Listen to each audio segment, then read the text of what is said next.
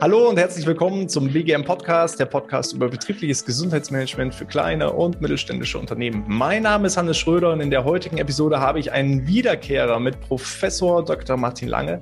Wir hatten schon einmal ein Interview zum Thema Homeoffice, gesund im Homeoffice. Das haben wir ja schon abgehandelt, von daher geht es heute um ein ganz ja, modernes, neues Thema, agiles BGM. Was bedeutet Agilität und wie kann ich das auch auf das betriebliche Gesundheitsmanagement ummünzen? Das wird uns Martin erklären. Martin, ja. erste und allerwichtigste Frage, wie immer, wie geht's dir heute?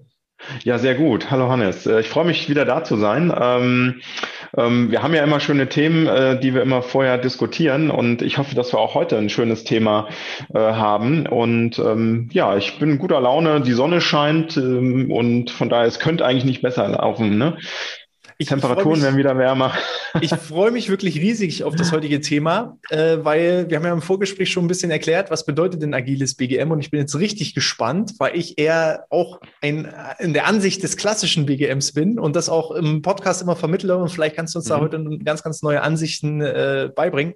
Vorab für diejenigen, die dich beim ersten Interview noch nicht gehört haben und noch nicht kennengelernt haben, wer bist du und was machst du eigentlich? Ähm, ja, äh, viele Sachen. ich bin gelernter Diplom-Sporttherapeut ähm, oder Diplom-Sportlehrer, sagt man ja noch. Und ähm, ja, habe mich dann relativ schnell in die Prävention entwickelt und, und äh, auch dort wiedergefunden und das vor allen Dingen im betrieblichen Setting. Und ähm, mittlerweile habe ich eine Professur an der IST-Hochschule in Düsseldorf und ähm, begleite auch noch ähm, einen Vorstandsposten beim Bundesverband Betriebliches Gesundheitsmanagement wo ich tatsächlich auch versuche, ähm, dieses, äh, diese Disziplin und, und eigentlich äh, ja dieses Fach äh, weiter voranzutreiben. Mhm, mit all seinen Facetten, genau. Wie, lange ist das Diplom äh, her bei dir? Ah, 2010. Okay, das geht ja noch. 2010, das, das, das ist, ist noch nicht ganz so.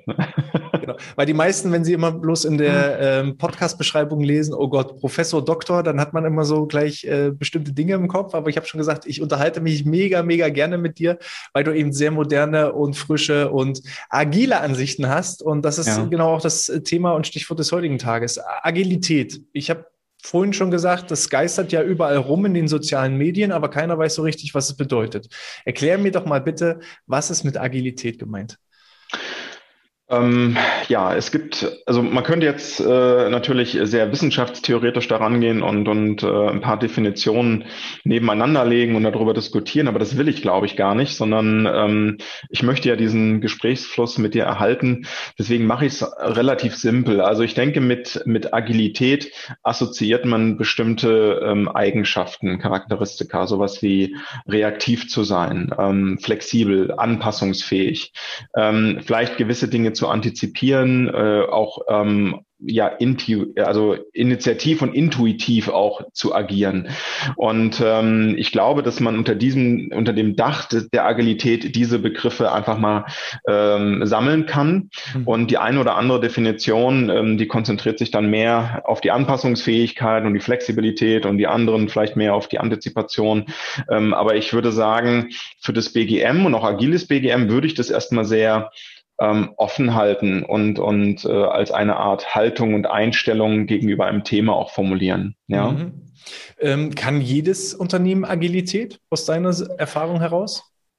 Ähm, ich würde sagen, nicht sofort. Ähm, es gibt einige Unternehmen, die dafür also es hängt ja von den Menschen ab. Also es gibt einige ähm, Belegschaften, Teams, Menschen, die dafür mehr gemacht sind als andere. Mhm. Manchmal hat das Setting auch einen starken Einfluss auf Agilität. Ähm, jetzt äh, ohne das Werten zu meinen, also Behörden und, und Ämter sind sehr stark strukturiert. Ähm, da ist es gar nicht so einfach, agil zu arbeiten, ähm, weil sie eine hohe Sicherungsaufgabe äh, oder einen Auftrag der Sicherung haben. Ne? Ähm, da kann man jetzt nicht einfach sagen, ach, wir machen das heute mal anders oder wir haben jetzt eine andere Richtung entdeckt. Nein, sie müssen die Gesetze und die Auflagen ja umsetzen und das auch sichern. Ähm, aber es gibt viele Unternehmen, die das lernen können. Und das ist das Entscheidende, glaube ich. Das ist eher auch so eine Herangehensweise an, an gewisse Dinge. Ne? Ähm, bei euch selbst, bei der IST-Hochschule, würdet ihr euch als agiles Team, als äh, agiles Unternehmen bezeichnen? Extrem. Also ähm, es war für mich Ähm, auch hier wieder ohne Wertung natürlich ein Quantensprung von meinem vorherigen Arbeitgeber ähm, zu äh, zum, zur IST-Hochschule. Ähm, ich war da schon im Vorfeld mit einer Lehrbeauftragung, hatte schon immer so ein paar Andock-Punkte ähm, und ich fand es sehr, sehr spannend, ähm, dass, äh, ja, dass man im Wesentlichen frei herumläuft. Mhm. Ja, das bringt sicherlich auch so ein bisschen die Profession mit sich, mit, mit dem ähm, Gustus der, der Freiheit von Forschung und Lehre.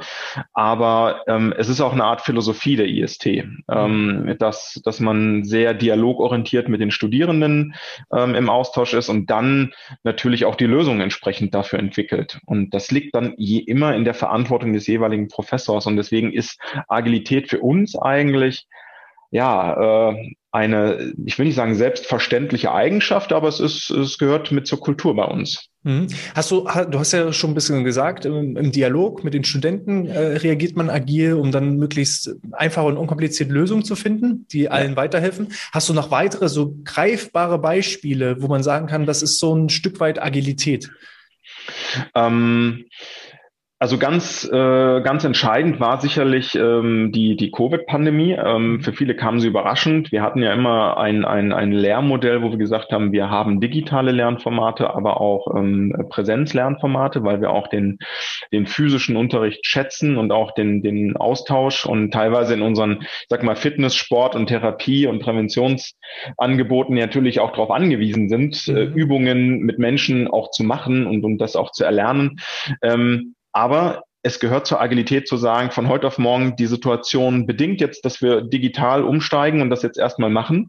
Mhm. Und dann macht man das. Punkt. Ähm, und diese Anpassungsfähigkeit, ganz flexibel zu reagieren und die Mitarbeiter dabei mitzunehmen, das ist natürlich entscheidend. Ähm, mhm. Und das war, glaube ich, so das, das prägendste äh, Beispiel. Ansonsten ähm, kann man auch jetzt natürlich, wir evaluieren ja immer unsere Lehre semesterweise, ähm, da ziehen wir dann die Dinge raus und da bewegen wir uns auch weiter. Mhm. und wenn die Studierenden sagen, ja, die hätten jetzt gerne eigentlich hybride Formate, dann versuchen wir das auch umzusetzen. Ne? Das ist mhm. natürlich auch immer eine ökonomische Frage, aber in den meisten Fällen geht das eigentlich gut. Mhm. Ähm, von der Beschreibung her erinnert es mich auch so ein bisschen an den Begriff Resilienz. Äh, hast du eine Ahnung, wie man Agilität und Resilienz jetzt differenzieren könnte voneinander? Ähm, naja, Agilität äh, ist mehr oder weniger ähm, erst einmal ähm, ist erst einmal eine Herangehensweise, Herausforderungen sicherlich auch zu bewältigen und Resilienz ist sicherlich ein, ein Promotor, der, der damit dazu beiträgt, dass das auch funktionieren kann in der Umsetzung. Ja, ähm, das heißt, das eine ist äh, sicherlich ein personenbezogener Faktor und das andere ist vielleicht mehr oder weniger eine Methode. Mhm, ja, okay. ähm, das wäre für mich eher ähm, so die, die, Differenzierung. Ne? Ja, ja, weil es, es, hat schon gewisse Schnittstellen, glaube ich. Also äh, ich glaube, dass mhm. resiliente Menschen sich in agilen Teams äh, wohler fühlen als äh, nicht resiliente Menschen, äh, vielleicht auch eher äh, klare Strukturen, Richtlinien und, und Gewohnheiten vielleicht auch einfach benötigen. Mhm. Ja, vielleicht. Ähm, also ich könnte da mitgehen. Ich ähm, überlege gerade, es gibt sicherlich auch Szenarien, wo man in sehr strukturierten Unternehmen ähm, auch resilient ist. Mhm. Ähm, es kommen immer mehr Unterlagen. Ich, ich weiß gar nicht, ich könnte mir gut vorstellen, dass beim Finanzamt kurz vor Abgabeschluss äh, ein unwahrscheinlicher Berg an Aufgaben kommt. Da kommt dann diese Welle, ähm, dass kurz vor Schluss alle noch mal was abgeben im Juli. Und da muss man ja auch resilient sein mhm. ne? ähm, und, und sich nicht stressen lassen und man einen klaren Kopf behalten und dann Strategien überlegen, wie ich das jetzt sozusagen bewältige. Ähm, ich glaube, das geht auch. Ähm, aber ich würde dir beipflichten, äh, gerade ähm, in agilen Teams, ähm, die haben wahrscheinlich eher eine ähm, ja einen höheren Grad an ja Resilienzfaktoren. Ne? Okay, also da, da müssen wir im Nachgang auf jeden Fall nochmal drüber nachdenken. ja, meine Frau ist ja so eine Resilienzexpertin ja. tatsächlich mit Achtsamkeit und und und äh, auch im Fokus Stress und ähm, und wir diskutieren gerade auch in dem Bereich Regeneration. Ja. Also das wäre tatsächlich auch etwas für einen neuen Podcast, ähm, weil das ein sehr wichtiges Thema ist und ähm, wir das bisher nur im Leistungssport haben. Ja. Ähm, aber das gehört dazu, auch zur Agilität. Ähm, und genau, aber lass uns heute gerne erstmal bei der Agilität bleiben. genau so machen wir das. So, Agilität und betriebliches Gesundheitsmanagement. So, äh, ich predige ja in meinen äh, Podcasts, schön strukturiert vorzugehen. Als erstes erstmal eine Analysephase zu machen, die Probleme, Herausforderungen, äh, Wünsche, Ziele von Unternehmenssicht und Mitarbeitersicht herauszukristallisieren. Darauf dann individuell eine Planung zu erstellen, die dann zielgerichtet an den Bedürfnissen der Mitarbeiter angepasst ist, die Maßnahmen durchzuführen, alles strukturiert zu evaluieren. So habe ich es gelernt. So, und jetzt kommst du ja. mir um die Ecke und sagst, agiles BGM, das könnte vielleicht sogar noch eine andere Alternative, wenn nicht sogar vielleicht eine bessere Alternative sein. Erklär mir das. Ja, ähm, ja, du hast eigentlich recht. Also äh, strukturiertes BGM ist natürlich wichtig. Ähm, und es hat auch ähm, seinen Charme und hat viele Vorteile. Ähm, es hat sicherlich aber auch den einen oder anderen Nachteil, da würde ich dann gleich nochmal drauf eingehen. Zunächst einmal, Struktur bietet Sicherheit. Und mit Sicherheit wissen gerade auch Leute, die sich in neue Themen einarbeiten, natürlich, okay, wenn ich das so und so mache, dann ist die Wahrscheinlichkeit auf Erfolg relativ hoch. Ähm, so sagen es Studien, so empfiehlt es der Hannes und äh, dann ähm, kann man damit auch arbeiten. Das ist alles gut. Ähm, die Kritik, die ich im Moment, ähm, und wir müssen jetzt überlegen, also das ist jetzt eher eine philosophische Diskussion, die wir auch aufmachen. Äh, das heißt, es ist jetzt also erstmal noch nicht ähm, für bare Münze zu nehmen, sondern wir müssen dann immer in jedem Kontext gucken, wie man es umsetzt. Aber die Kritik, die ich tatsächlich natürlich habe am strukturierten BGM, dass es für einige Unternehmen eine Hürde ist. Mhm. Weil ähm, äh, wir, wir verlangen oder die, nee, andersrum, die, die gesellschaftlichen Entwicklungen, Dynamiken verlangen gerade von Unternehmen, agil zu denken. Mhm. Die VUCA-Welt, ähm, New Work, ähm, ich weiß, Digitalisierung, digitale Transformationsprozesse, bleibt agil. Stellt euch drauf ein. Mhm. So, wir verlangen also gerade ähm, in diesem riesen Transformationsprozess von den Unternehmen agil zu ticken. Mhm. So, was macht es mit Menschen, die jahrelang, 20, 30 Jahre lang ähm, ja praktisch strukturiert gedacht haben und ihre Abläufe hatten? Das ist eine Riesenbelastung und, und oder vielleicht auch Beanspruchung. Das muss man dann immer sehen. Ähm, und jetzt kommt BGM und sagt, nee, nee, wir bleiben aber strukturiert. Mhm. Ähm, also kommt bitte wieder zurück. Ähm, ne? So. Und ähm, das ist so ein bisschen mein Kritikpunkt, dass ich sage, dann lasst uns auch im BGM schauen, wie wir Agilität ähm, integrieren können. Das heißt nicht, dass wir eine 180-Grad-Drehung machen mhm. und alles über den Haufen werfen, sondern dass wir das Thema und auch die Struktur des BGMs agil bearbeiten. Mhm. Ja, das, so würde ich das jetzt erst einmal übereinander legen. Das heißt, große Kritik. Die Gesellschaft verlangt Agilität. BGM ist praktisch noch bei 1.0, äh, nee, Entschuldigung, 2.0 sozusagen. Ne? Und ähm, deswegen versuche ich gerade auch in, in, in, meinem, in meinen Kreisen ähm, ähm, sozusagen auch über Agilität zu reden und zu schauen, wie können Formate und Umsetzungen eigentlich aussehen. Mhm ja, das ist eigentlich so der, der, also der, der Grundgedanke. Und ähm, was uns dazu verholfen hat, war, ähm, es war so ein bisschen die IT, ähm, sicherlich auch so zwei Methoden, ähm, mit denen ich mich mal habe äh, schulen oder ich habe mich dort weitergebildet, und, nämlich T ähm, Scrum und, und auch Kanban, so als Teamarbeitsmethoden. Und da habe ich äh, das agile Manifesto kennengelernt. Mhm. Das agile Manifesto ähm, das ist ein, ein, ein, ja, ein Manifest, was in der IT entstanden ist, in der Softwareentwicklung. Und, und die hatten damals so ein bisschen das Problem, ähm, dass es nicht so wie beim Handwerk oder in der Produktion ist, dass du ein Auto nach Katalog bestellst und sagst, so jetzt ist es und dann kannst du es bewerten. Mhm. Sondern bei der Software war es dann immer so, man hat versucht, den Kunden schon in Zwischenphasen mit einzubauen und zu sagen, hey, guck mal, das kann jetzt die Software, so sieht ihre Webseite aus und dann kann man das. Und dann sind teilweise neue Ideen entstanden mhm. und man musste relativ schnell dann die Richtung nachjustieren. Mhm. Und diese, ähm, die, diese Arbeitsweise, den hat man sozusagen ein paar Regeln ähm, aufgesetzt und die hat man niedergeschrieben in Arbeitsprinzipien. Das waren letztlich diese zwölf Prinzipien ähm, und die finde ich sehr spannend. Das agile Manifesto ist im Internet frei einsehbar und ich, ich müsste jetzt lügen, agiles äh, oder agilesmanifesto.com oder irgendwie sowas. Ähm, also es hat sogar eine eigene ähm, URL und äh, mhm. äh, da kann man sich das mal angucken. Und diese zwölf Prinzipien sind sehr spannend und ich glaube, man kann sie auch auf das BGM sehr einfach übertragen. Ähm, ja.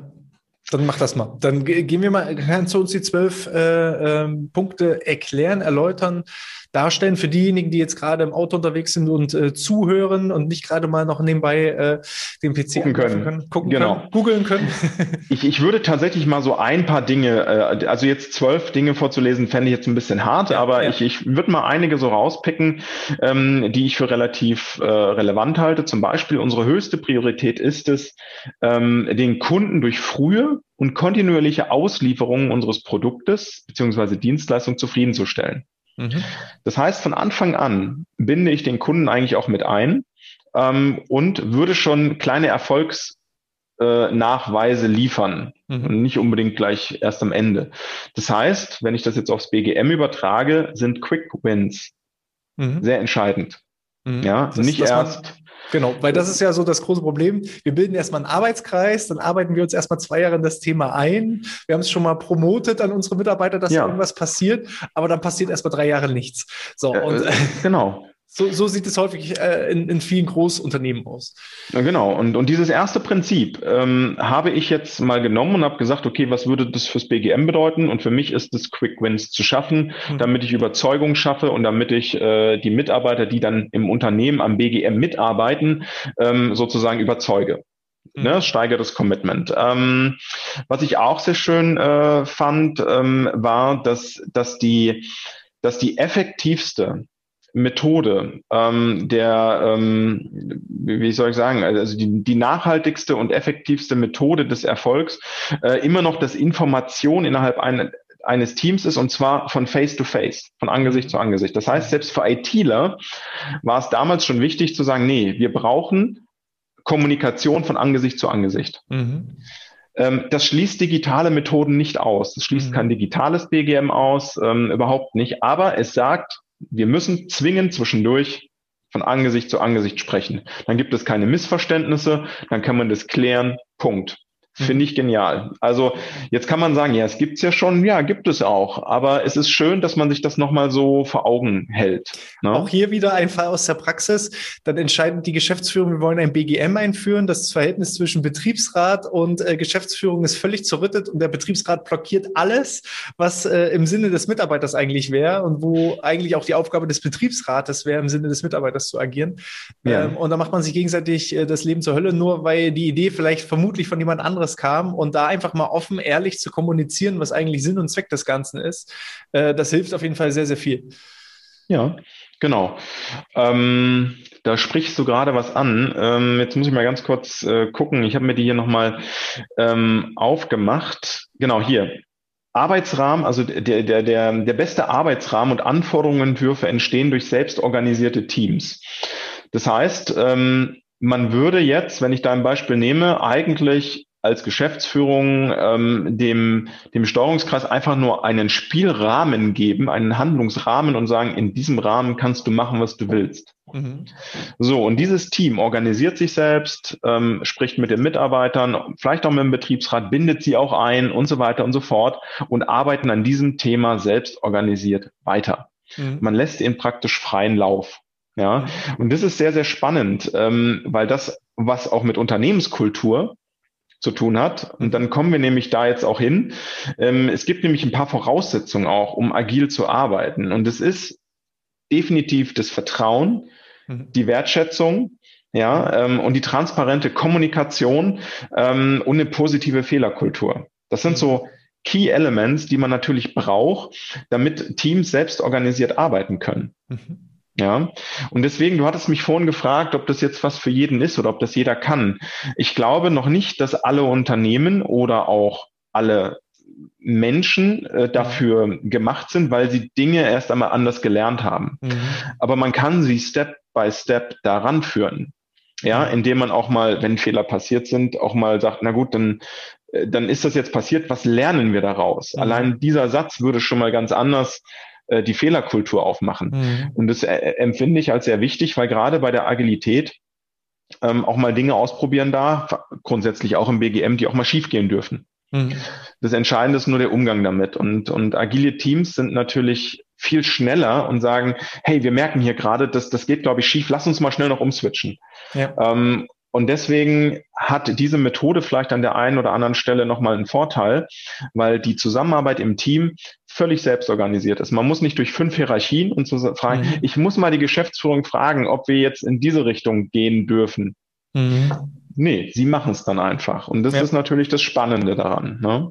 Ja, und da, also um da auch wieder so ein Negativbeispiel zu bringen, wie oft erlebe ich es, dass irgendein Steuerungskreis Gesundheit Maßnahmen entwickelt und dann liegt aber die Budgetfreigabe bei der Geschäftsführung, die überhaupt nicht in dem Team involviert ist, gar nicht äh, nachvollziehen kann, warum, wieso, weshalb, welche Entscheidungen getroffen werden sollen. Und dann äh, wird der Rotstift angesetzt, wo vorher wochenlang an, an entsprechende Maßnahmen äh, gearbeitet wurde. Und das funktioniert halt dann nicht. Dann beißt mhm. sich genau eben äh, die Agilität mit äh, ja, klassischen straffen Hierarchien und äh, entscheidenden Entscheidungsprozessen. Ne? Hm.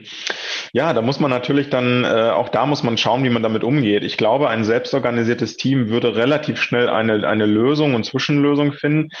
Ähm, man darf aber auch nicht unterschätzen, dass wenn solche ähm, radikalen Änderungen kommen oder Einschnitte, dass das natürlich auch beim Mitarbeiter eine Wirkung erzeugt. Ne? Also entweder steht dann der Steuerungskreis ähm, erstmal negativ behaftet da oder, oder die Geschäftsführung ähm, mit nicht eingelösten Versprechen oder wie auch immer. Ne? Da muss man immer sehr vorsichtig sein. Ähm, wenn man natürlich sagt, hey, wir haben jetzt hier einen riesen Auftrag nicht bekommen, ähm, das ist jetzt erstmal on hold, wir müssen das jetzt erstmal ganz kurz kappen oder äh, etwas limitieren, dann ist das zumindest eine Art und Weise, wo man transparent kommuniziert und dann hat vielleicht auch der ein oder andere Mitarbeiter Verständnis dafür. Mhm. Wäre auch eine Variante. Ne?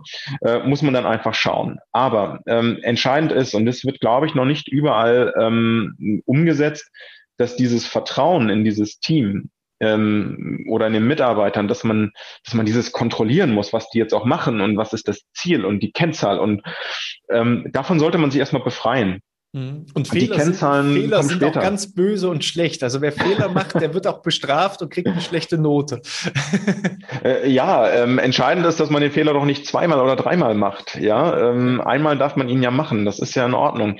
Ähm, es hat aber jetzt etwas, wenn wir jetzt Richtung Agilität und Umsetzung kommen, ähm, weil ich gerade so ein bisschen gesagt habe, na ja, immer diese Kennzahlen und, und, und äh, die Ziele so straff zu formulieren, das würde ich mit der Agilität ein bisschen anders beschreiben. Mhm.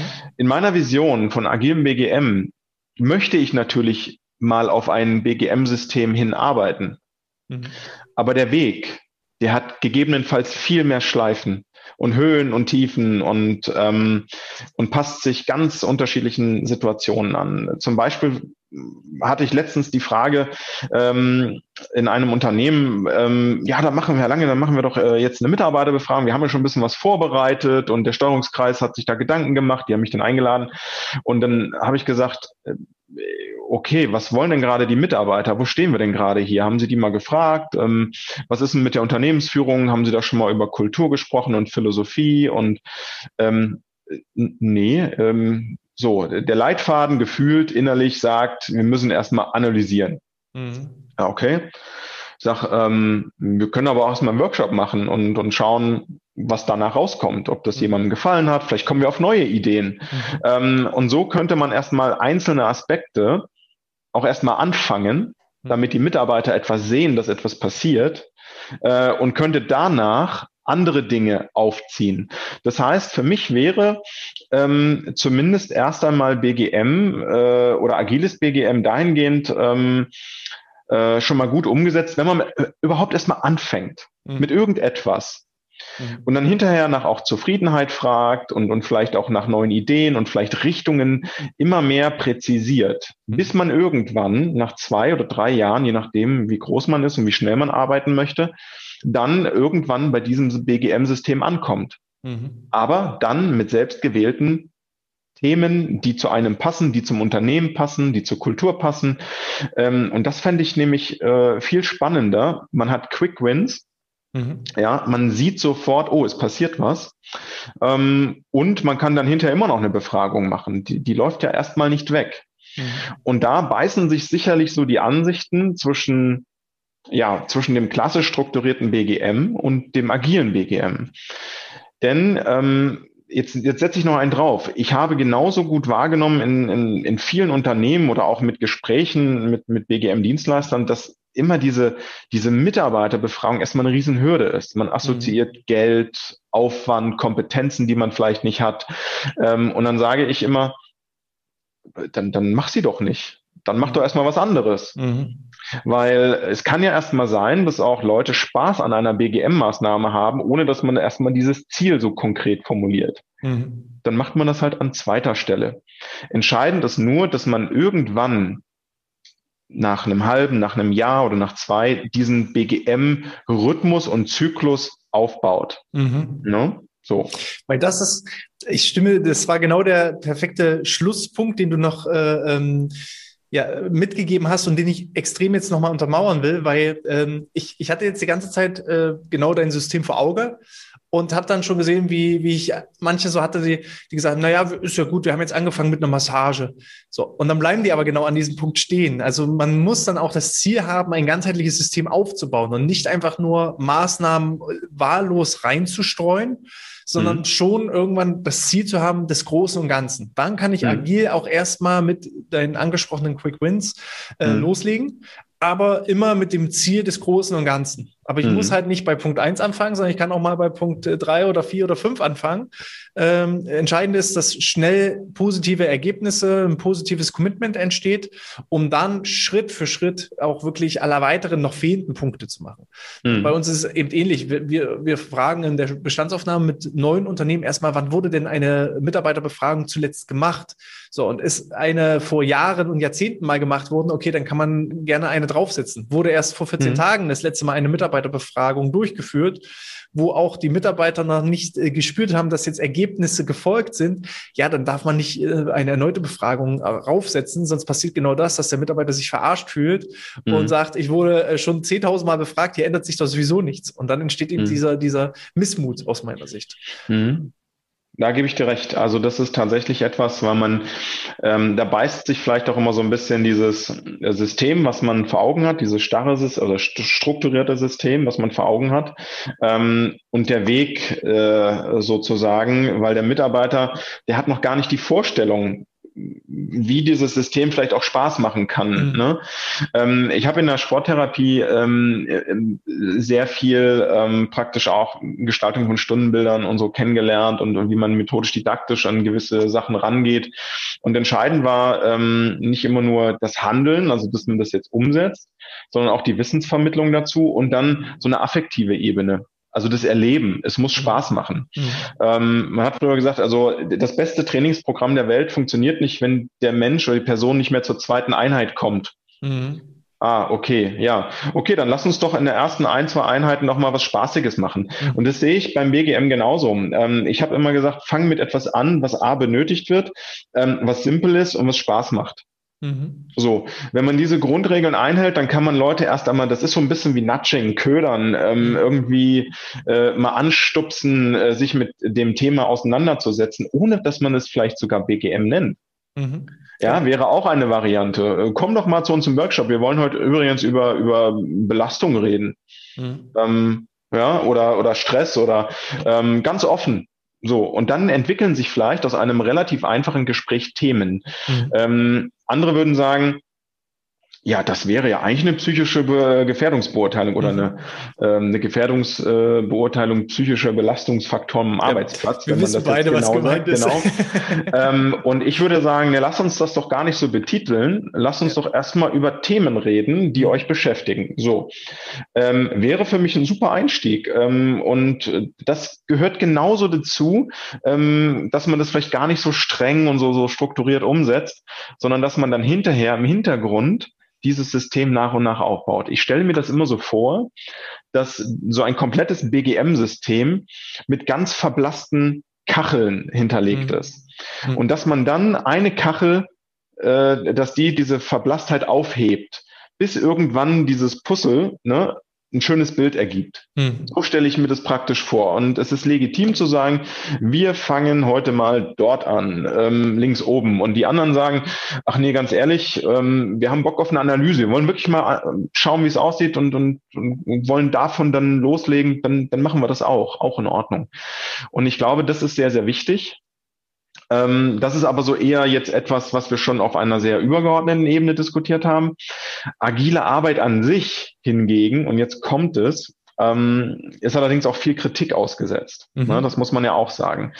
Ähm, es ist nämlich nicht unbedingt ja als als laissez-faire zu verstehen oder als als als lax ne, oder als locker, sondern es ist eigentlich eher mit sehr vielen Regeln versehen.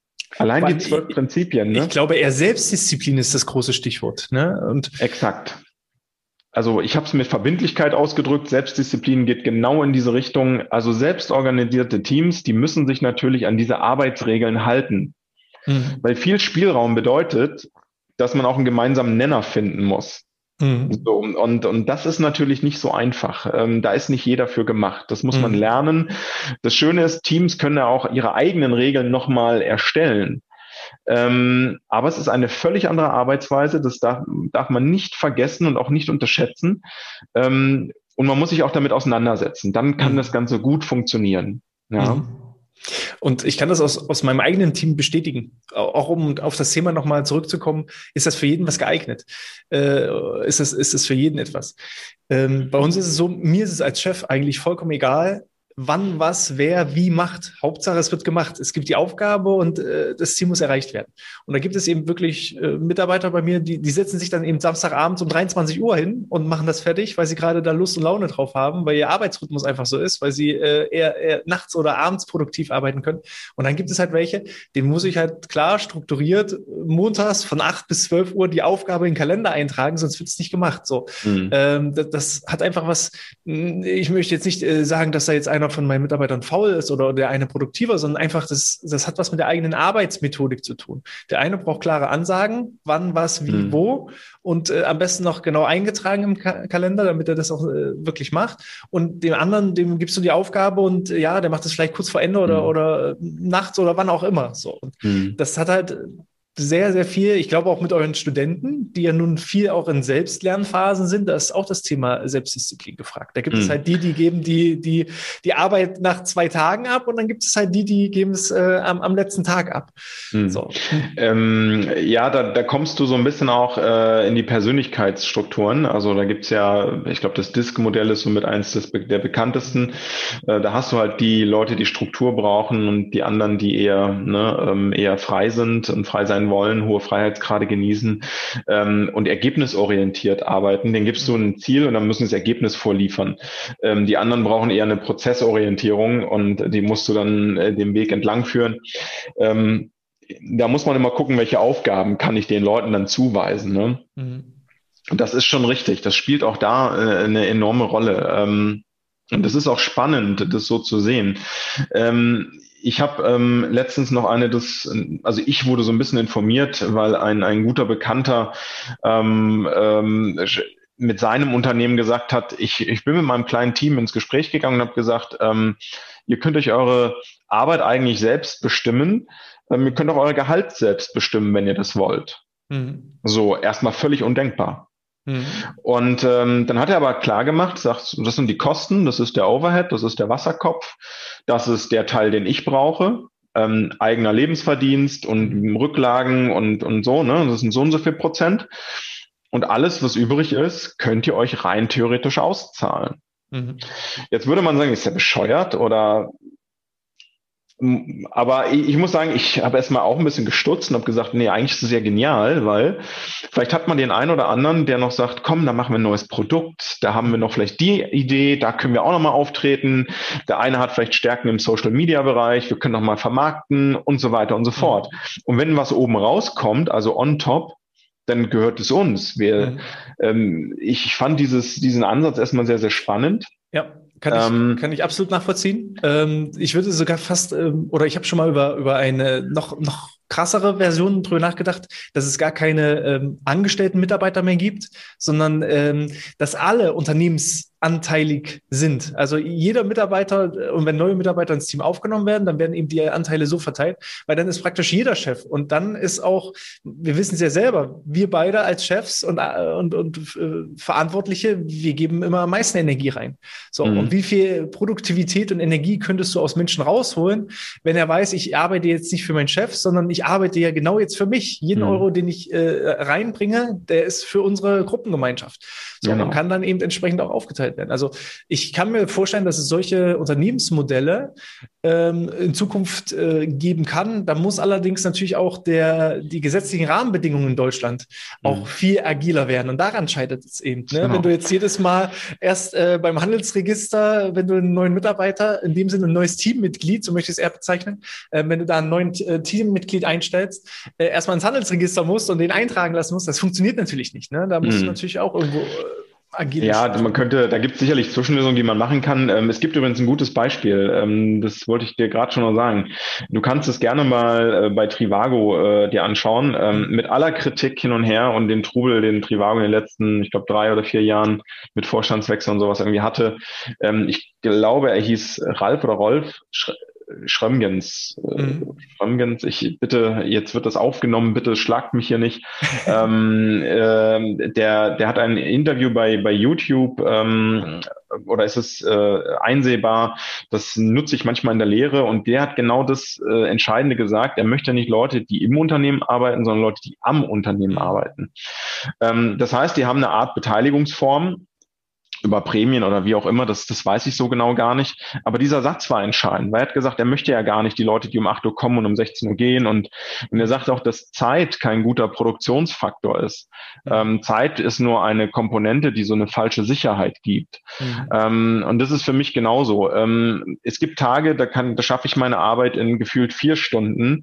Und dann gibt es Tage, da kriege ich das nicht gelöst. Da muss ich irgendwas schreiben, da muss ich kreativ sein und dann brauche ich und dann habe ich einen schlechten Tag und dann brauche ich länger für meinen Artikel oder irgendwas und das ist einfach Mist und dann ärgere ich mich und also Zeit ist tatsächlich bei vielen Jobs eben nicht so ein, ein sicherer Faktor und deswegen ist es vielleicht auch wichtig, dass man bei einigen Branchen mal umdenkt und sagt, wie kann ich meine Mitarbeiter denn da mehr involvieren? Mhm. Ähm, ich als Unternehmer äh, hätte dann den Vorteil, dass ich mit einer höheren Sicherheit mich in einigen Bereichen mal zurücklehnen kann, weil ich weiß, der ist motiviert und der arbeitet und der gibt alles und, ähm, und dann muss ich nicht die Hand drüber halten. Und mhm. man bewegt sich so ein bisschen von diesem Mikrocontrolling oder Mikromanagement ja weg, mhm. ähm, geht eher in die Ergebnisorientierung und, und, und das ist spannend. Das ist eine super geniale Zeit gerade und das kann auch im BGM so funktionieren. Bin ich fest von überzeugt. Lass doch die Leute erstmal machen ähm, und wir sortieren uns im Prozess. Mhm. Vielleicht kommt auch BGM auf neue Ideen ähm, und, und auch auf neue ähm, Ziele, die wir vielleicht so gar nicht äh, jetzt gesehen haben oder die wir immer so ein bisschen ähm, vielleicht hinten anstellen oder, oder vielleicht gar nicht im Fokus sind. Und ich glaube auch, dass das Konzept, was der Badura aufgemacht hat, die Sinnhaftigkeit und auch die Wertschätzung, ähm, ich glaube, Kona Erismann hat darüber geschrieben. Spannende Dissertation. Ähm, also diese Themen sind ja in den, auch wenn wir das vor Jahren schon immer gesagt haben, der, der Mitarbeiter ist das Kapital des Unternehmens mhm. und wie ich den einsetze, ob mit Sinnhaftigkeit, Wertschätzung oder einer Beteiligung, ne, dass er am Unternehmen arbeitet, das ist letztlich völlig egal. Hauptsache, ich bewege mich in diesem Dunstkreis ähm, und der Mitarbeiter dem wird zugehört und man kann dann im Dialog diese Dinge dann gemeinsam umsetzen. Also völlig ergebnisoffen. Und das ist das Schöne an, an Agilität, dass man ähm, vielleicht nicht konkrete Parameter und Kennzahlen festlegt, sondern dass man erstmal vielleicht eine Richtung festlegt. Mhm. So.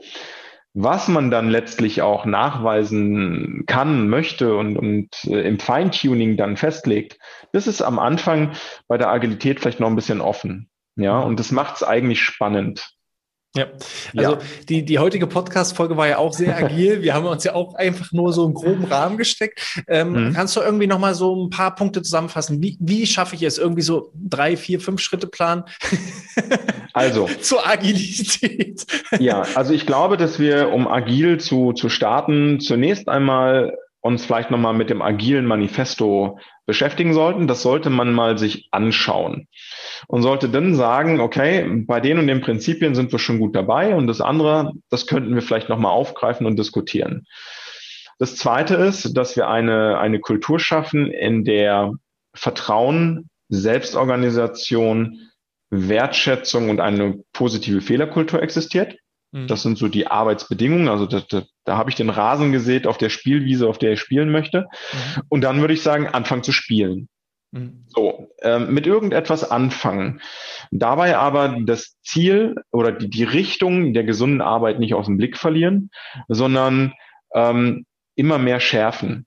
Ja, aber im Spielprozess sozusagen. Ja, das heißt, anfangen mit etwas, was benötigt wird, was simpel ist und was Spaß macht. Dann kommen wir beim Mitarbeiter gut an. Ja, und dann ähm, kann man sich noch so ein paar Arbeitsmethoden mal anschauen. Gerade von denjenigen, die aus der strukturierten Arbeit kommen, würde ich sagen, die sollen gerne mal mit Kanban anfangen. Mhm. Ja, also Kanban ist so ein, eine Arbeitsmethode ähm, wo man so ein Board hat und wo man dann sich so, so kleine Aufgaben zieht, die man dann in so drei, drei Spalten reinschiebt. Das eine ist so ein Ideenspeicher. Da zieht man sich was raus und sagt, so, das sind wir in der Umsetzung und dann auf der anderen Seite schiebt man es rüber, wenn es erledigt ist. Das mhm. ist eine Art von relativ agiler Organisation. Ähm, macht Spaß. Also bitte jetzt nochmal anschauen. Da sind wir heute gar nicht so genau drauf eingegangen. Und das andere ist natürlich Scrum. Mhm. Scrum ist schon ein bisschen agiler. Da sitzt man wirklich täglich in einem 30-minütigen Meeting oder 15-minütigen Meeting zusammen, sagt, wo es Probleme gibt, und dann geht's weiter. Dann geht jeder in so seine Team, äh, in seine Aufgaben rein und man trifft sich am nächsten Tag und entwickelt. Und das ist fürs BGM sicherlich schon so ein bisschen sophisticated und sehr hochgestochen, aber mit kann man, kann man sehr gut arbeiten, macht auch sehr Spaß. Mhm. Ja, und ansonsten ähm, glaube ich, dass Spaß beim, Agilität, beim agilen BGM sehr weit vorne steht. Ähm, und das Ganze, ja, äh, sehr ergebnisoffen, aber richtungsweisend ist. Mhm. Das würde ich so zusammenfassen. Hast du für beide Methoden irgendwie Empfehlungen, Bücherempfehlungen oder Weiterbildung? Du hast ja selber gesagt, dass du dich auch in diesem Bereich äh, weitergebildet hast, ähm, weil ich weiß, eben Scrum ist zumindest äh, ja auch aufgrund seiner Komplexität, auch wenn es sehr einfach und agil wirken soll, natürlich ist da auch eine gewisse Selbstdisziplin einfach notwendig. Ähm, hast du dann noch irgendwelche Ratschläge, wie man das besser noch umgesetzt bekommt? Also ähm, ich glaube, dass es regional sehr viele gute äh, Anbieter gibt für Weiterbildung. Da möchte ich jetzt gar, gar nicht so irgendeinen ähm, äh, hervorheben. Ich habe das damals zu den Startup Weeks in Düsseldorf kennengelernt. Da gab es so kleine Unternehmen, die sich mit diesen Themen beschäftigt haben und die haben praktisch in einem anderthalb Stunden Workshop zum Beispiel mir eine Einführung gegeben. Und damit bin ich dann, das war glaube ich vor zwei Jahren, ähm, da bin ich nochmal tiefer in diese Dinge eingestiegen. Kanban habe ich vorher schon immer so ein bisschen benutzt auch im Seminar, ähm, äh, bloß vielleicht nicht unbedingt so bewusst genutzt. Mhm. Ähm, habe mich dann sehr stark nochmal in Kanban einge, eingearbeitet, habe dann auch ähm, ein paar Online-Webinare äh, und Workshops äh, besucht. Ähm, die fand ich sehr, sehr gut. Ähm, sie waren leider immer etwas äh, IT-lastig und nicht gesundheitslastig, äh, aber das das musste ich mir dann selber Manchmal sozusagen ist ja auch nicht verkehrt, äh, mal andere Luft zu schnuppern, ne? um ja, mal auf neue Definitiv, definitiv. Scrum muss ich sagen, war schon ziemlich heftig. Ähm, mit meinen zwei, ich sag mal, Geschäftspartnern, ähm, äh, mit denen arbeite ich auch in einer Art Scrum. Ähm, Format, also wir treffen uns wöchentlich und, und das ist schon sehr, sehr spannend. Wir wechseln auch häufig mal die Richtung und springen schnell auf was auf, was, was gerade wichtig ist. Ähm, das ist schon sehr anstrengend auch. Es erfordert wirklich hohes Maß an Selbstdisziplin. Jeder muss vorbereitet in das Meeting kommen und so weiter und so fort. Ähm, schließe ich aber nicht aus. Das kann man, gerade in kleinen Einheiten, die sowieso schon so arbeiten. Mhm. Das Thema Gesundheit einfach aufnehmen. Punkt. Mhm. Also, ne, ähm, ich glaube, dass man ähm, mit so kleinen YouTube-Videos gut anfangen kann, um so einen Einblick zu bekommen. Mhm. Und danach sollte man, sollte man mal in seiner Region ähm, vielleicht auch nach Weiterbildungsinstitutionen schauen, die so kleine ähm, ja, zwei bis vier Stunden Seminare so ein bisschen auch aufbauen. Ne? Mhm. Also jetzt so ein Wochenseminar würde ich auf keinen Fall empfehlen, das erschlägt einen. Das mhm. macht man, glaube ich, auch dann jetzt kommt so man gar wieder nicht mehr. in die Umsetzung. Dann kommt man wieder nicht um die Umsetzung. Und das genau. einfach, passt also auch wieder zum Thema erstmal anfangen, kleine Erfolge erzielen und dann Stück für Stück zum großen Ganzen entwickeln. Ja, genau. Das wäre ja. auch so mein Credo. Sehr, sehr schön. Martin, es hat mir wieder eine Menge Spaß gemacht. Das war mir eine Ehre. Hast du noch irgendwie äh, einen letzten Tipp, einen Rat an die Community, irgendwas, was wir noch gar nicht angeschnitten haben, was wir heute aufgrund unserer Agilität vergessen haben? Nein, ähm, ich glaube, äh, entscheidend ist, dass man mit einer positiven Einstellung daran geht, mit einem, mit einem offenen Mindset ähm, und diese Dinge tatsächlich im Prozess ausprobiert ähm, und nicht zu Ende tot denkt. Das wäre, glaube ich, äh, wichtig. Ja, also anfangen und die Lösung im Prozess suchen. Mhm. Wie erreicht man dich, wenn man noch mehr Fragen hat?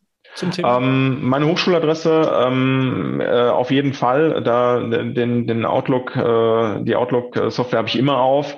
Ja. Ähm, bin da eigentlich am einfachsten erreichen, zu erreichen. Also ist-hochschule.de, ähm, einfach nach Martin Lange googeln äh, oder über den Bundesverband ähm, Betriebliches Gesundheitsmanagement. Da könnt ihr mich auch äh, erreichen. Ähm, ja, freue mich über Rückmeldungen und ansonsten freue ich mich auch von Hannes wieder zu hören und ähm, wir das nächste Thema irgendwann mal angehen. Das, das steht schon fest fest. Das steht schon fest, dass, dass wir uns auf jeden Fall nochmal zusammenfinden. Gerne. Ähm, ich werde alle entsprechenden Links auch nochmal in den Shownotes äh, hinterlegen, damit jeder auch wirklich den Kontakt aufbauen kann zu dir. Und ja, für alle Zuhörer, Zuschauer bedanke ich mich fürs Einhal Einschalten und Durchhalten. Ähm, ja. Wenn euch das gefallen hat, dann gerne wieder eine 5-Sterne-Bewertung auf iTunes oder in der Apple Podcast App. Und äh, ich verabschiede mich. Vielen lieben Dank, Martin. Und die letzten Worte gehören dir. Ja, ich, ich bedanke mich ähm, bei dir, Hannes. Ähm, ich halte dich für sehr innovativ, dass du dich mit diesen Themen einfach so offen auseinandersetzt äh, und, und nicht nur ein strukturiertes ähm, How-to äh, irgendwie hier äh, ableierst. Ähm, das unterscheidet es sicherlich auch von anderen Anbietern und ähm, ich halte es für wichtig, ähm, dass wir diese vielleicht, wenn es auch manchmal ein bisschen philosophisch ist, aber so eine Diskussion führen, äh, wie man auch mal außerhalb der Box denken kann. Ähm, und das würde ich mir in diesem Feld wünschen, weil ich glaube, dass noch so viel Potenzial ist und dass man letztlich Arbeit so gesund gestalten kann, dass sie einfach auch fast Spaß macht, ähm, egal in welchem Setting. Also das ist äh, und, und dann und dann streichen wir irgendwann auch noch das Fast. ja, es gibt immer so ein paar Tätigkeiten, die sind Arbeit, äh, das kann man gar nicht vermeiden und das ist vielleicht auch okay so, aber ich bin auf jeden Fall auf deiner Seite. Wir wollen die 100 Prozent anstreben und ähm, ob man sie dann erreicht oder wie weit man da hinkommt, das schauen wir dann einfach. Aber gesund arbeiten ist wichtig. Es ist 45 Jahre, vielleicht sogar mehr und unser Kernelement und ähm, das kann auch Freude bereiten. Den Luxus haben wir mittlerweile. Ja. Perfekt. Dankeschön. Super. Bis zum nächsten Mal. Bis zum nächsten Mal. Danke dir, Hannes.